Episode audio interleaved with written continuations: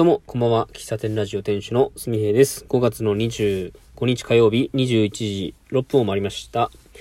えー、この番組は会社員のすみへいが、えー、喫茶店の店主と、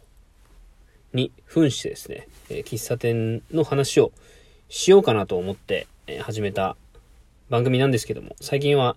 え音声日記という位置づけで、今日あった、えことについて、え考えたこと、気づいたことなどを話す番組です。えー、一、まあ、一般人が語っておりますので、えー、全く知らない、初めてこのラジオを聞いたという方は、えー、まあ、そっと一時、え停止ボタンを押して、え違う番組を聞きに行っていただいてもいいですし、えこんな、えー、すみへいに興味を少しでも持っていただいた方は、え10分ほどお時間いただきまして、えご視聴いただければなと思います。えー、今日はあ、今日の話をする前に、お知らせをしようかなと思います。あの、僕は、あのまあ、3年、いや、3年もないな、2年ほどですね、えシンガーソングライターのあいみょんちゃんのファンでして、えー、まあ、ライブにもね、何度か行かせていただいてるんですけども、えー、明日ですね、5月の26日水曜日がですね、えそのあいみょんちゃんの11枚目のシングル、えー、愛を知るまでは、桜が降る夜は、この2曲、両 A 面シングルがですね、えー、発売されます。えー、まあだからなんだっていうことなんですけども、えー、僕はあの、Apple Music のサブスクに、を、に加入してまして、えー、まあ、明日の、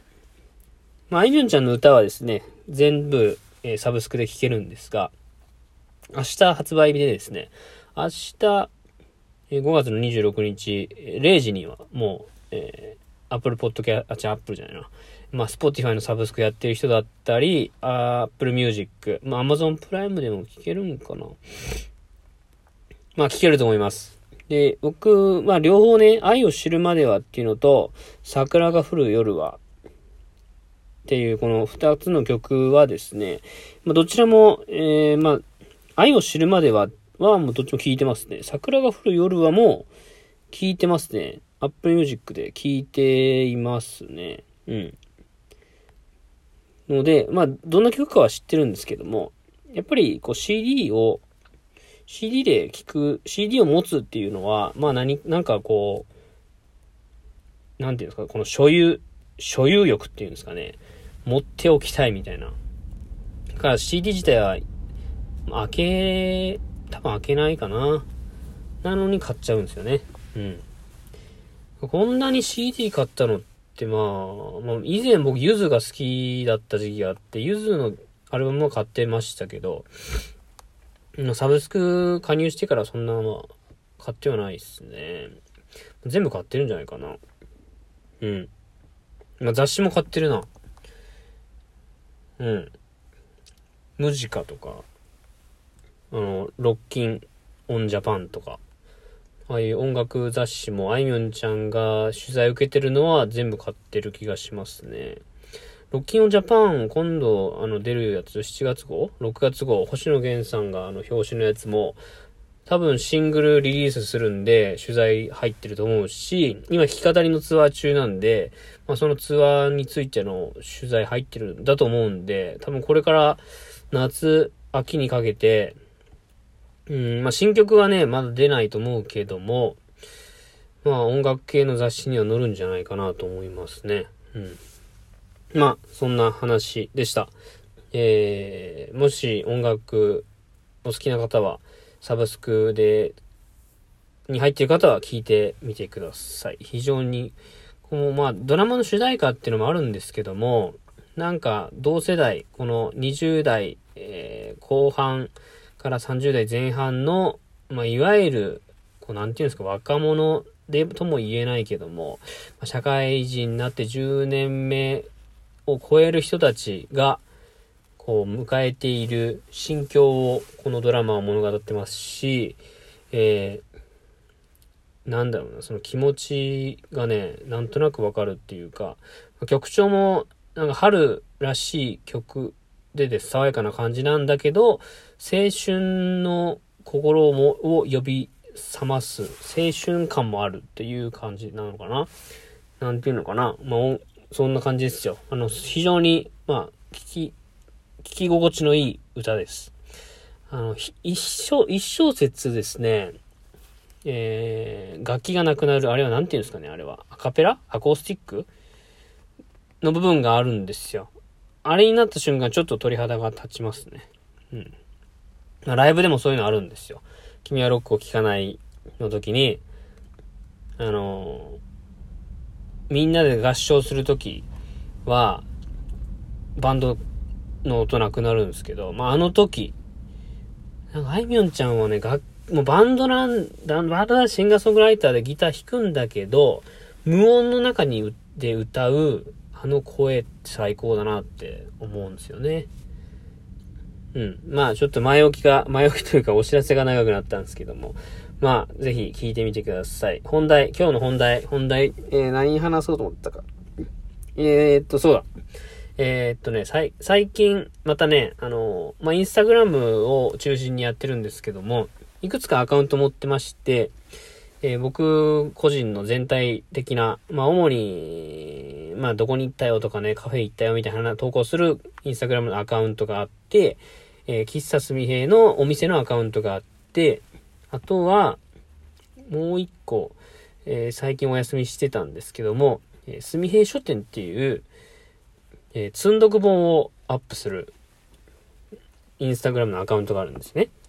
で、それは、あの、なんで始めたかっていうと、あの、僕、本屋さんに行くのが好きなんですよ。で、大体こう本屋さんに行く時っていうのは、なんか悩んでる時、答えが欲しい時とか、なんか言葉が浮かんでこないというか、あの頭がもやもやしてる、文字にできない時とかに行くことが多くって、まあそういう時は本屋さんをぐるぐると全部回ってですね、気になる本を買うんですよ。えー、想定だったり、えー、名前、タイトルだったり、ジャケットだったり、まあ、いわゆるジャケ買いですね。をするんですよ。で、それがどんどん溜まってって、本読みたいけど、なんかもうジャケ買いして終わっちゃってるところが多くてですね。で、いわゆる、まあ皆さんもあると思うんですけど、積んどくがたまりに溜まってきてまして、ま、これをどこかに消化させないと、なんか消化不良、まあ消化なだけにね、うん、まあ全然うまくないけどね、えー、消化させた方がいいなと思ってですね、アカウントを作ったわけですよ。で、えー、このアカウントの、まあ、コンセプトとしては、僕がなんでこの本を手に取って、なんで買おうと思ったかっていう、その一瞬の、えー、気持ちを言葉に、えー、1、2行書いてアップするっていうアカウントを最初に始めたんですね。